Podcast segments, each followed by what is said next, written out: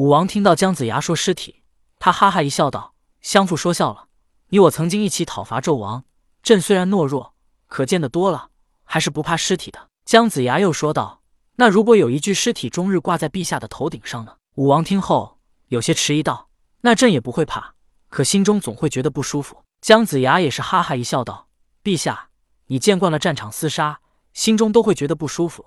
在你之后的帝王，比如太子姬宋，他不会害怕吗？不会觉得不舒服吗？”武王疑惑地问道：“相父，你为何会突然提起这件事？”姜子牙笑道：“陛下，你要老臣保你保周家八百年江山，江山便是气运。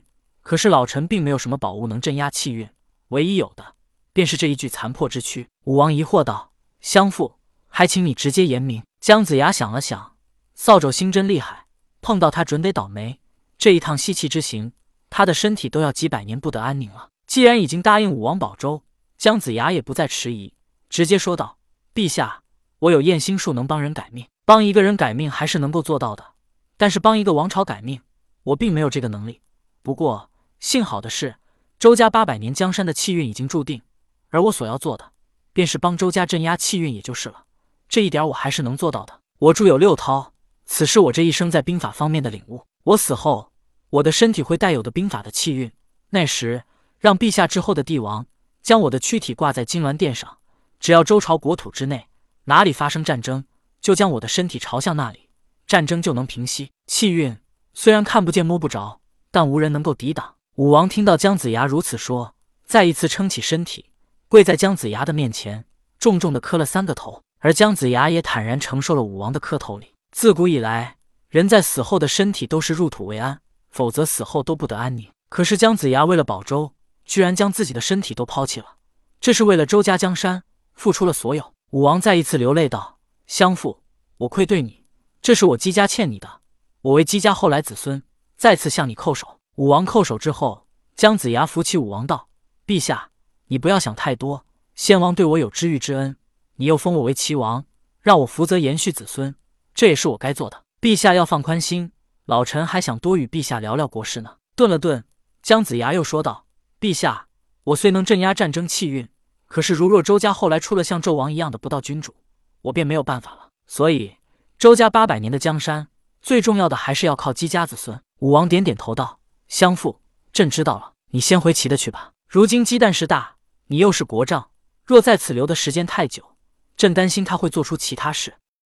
姜子牙疑惑的道：“陛下，老臣说句大不敬的话，为何不在您在的时候将不可掌控的事情都处理干净呢？”武王无奈的说道：“相父，朕的病来得急，现在已经晚了，晚了。如果能再有五年的时间，武王相信自己能把这些不安定的因素都处理干净。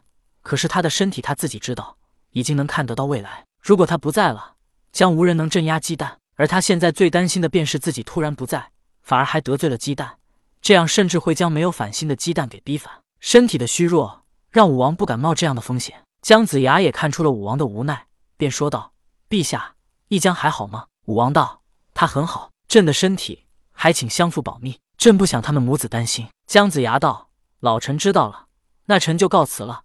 陛下好好休养，臣相信陛下的身体一定能好的。”武王道：“相父，朕就不送你了。”不能让他们发现朕的身体出现了问题。姜子牙躬身行礼之后，又说道：“陛下，臣这回到齐地会做一件事，到时陛下便会明白臣的用意了。”武王询问道：“相父所说何事？”姜子牙笑了笑，没有说明，而是道：“陛下，现在还不宜告诉你。你好好休养，臣先告辞了。”姜子牙说完之后便离开了。他出了西岐城，一路过了棋盘山，他并没有在此地等着高明高觉。而是直接回到了西岐。回到西岐之后，姜子牙便招来了他的长子姜吉。此时，姜吉不过三十岁左右的年纪。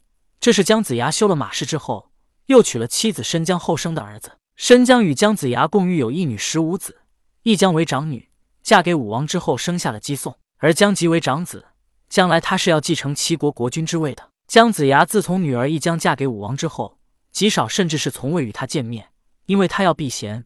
免得被旁人质疑，正如玉帝将违反清规的龙吉公主贬到凡间一样，目的正是为了服众。姜子牙自然也明白这样的道理，而且他以前还是西岐丞相，所以他去见武王也从不与自己的女儿见面，免得被人质疑外戚想要干政。姜子牙招来姜吉，说道：“吉儿，为父召你来，有三件事要交给你做。”姜吉躬身道：“君父，请吩咐。”姜子牙道：“此处没有外人，不必这么多外礼。”姜吉答道：“是，父亲。”姜子牙说道：“此三件事至关重要，你可仔细听好。”